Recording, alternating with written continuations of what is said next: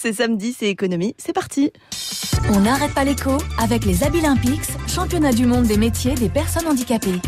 Plus d'infos sur abilympics.events.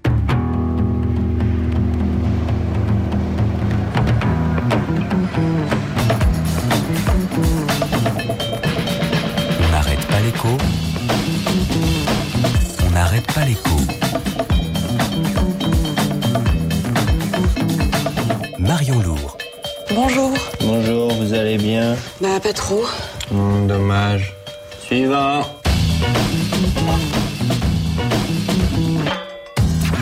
Quoi de neuf, docteur Accident domestique ou malaise L'hospitalisation mardi de Myriam El Khomri. Officiellement, la ministre se serait cognée. L'histoire ne dit pas, ne dira sans doute jamais.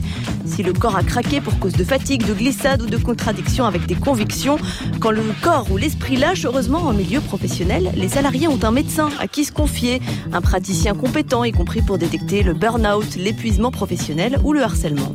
Qu'est-ce que vous pensez du mobbing et du harcèlement? Ça n'existe pas dans mon entreprise.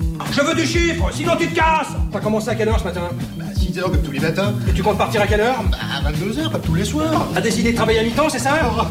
Sauf que les médecins du travail, eux aussi, seraient menacés par la loi El Khomri. Selon leur syndicat, en un chapitre, le texte transformerait les 5000 docteurs protecteurs en contrôleurs. Fini les consultations tous les deux ans. Adieu la visite obligatoire à l'embauche. Les seuls qui la garderaient seraient les salariés dont les postes selon leur employeur, un risque pour eux ou pour un tiers, le client, par exemple. Conséquence, disent les médecins du travail, les salariés du bâtiment préservés, mais les cadres ou le tertiaire oubliés.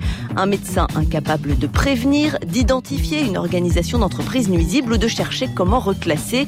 En somme, un simple agent de sécurité. Sécurité de l'employeur, pas forcément des salariés. Pourtant, cette semaine encore, des chercheurs américains l'ont prouvé. La sécurité psychologique des membres d'une équipe est synonyme de productivité. Un travail est plus efficace, autrement dit, dans une équipe de gentils. Mais qui pour y veiller Je suis à deux doigts du burn-out, à deux doigts du craquage. Ma tête est trop étroite, suis à deux doigts du naufrage. Et t'es comme moi, tu crois que t'encaisses, mais t'encaisses pas. Et tu continues à faire des trucs que t'aimes pas. Tu vois, tu joues le jeu, mais tu gagnes pas. Tu dis toujours ça va, mais on sait que c'est pas vrai. Il faut une grosse pause, un vrai stop, un abandon de poste.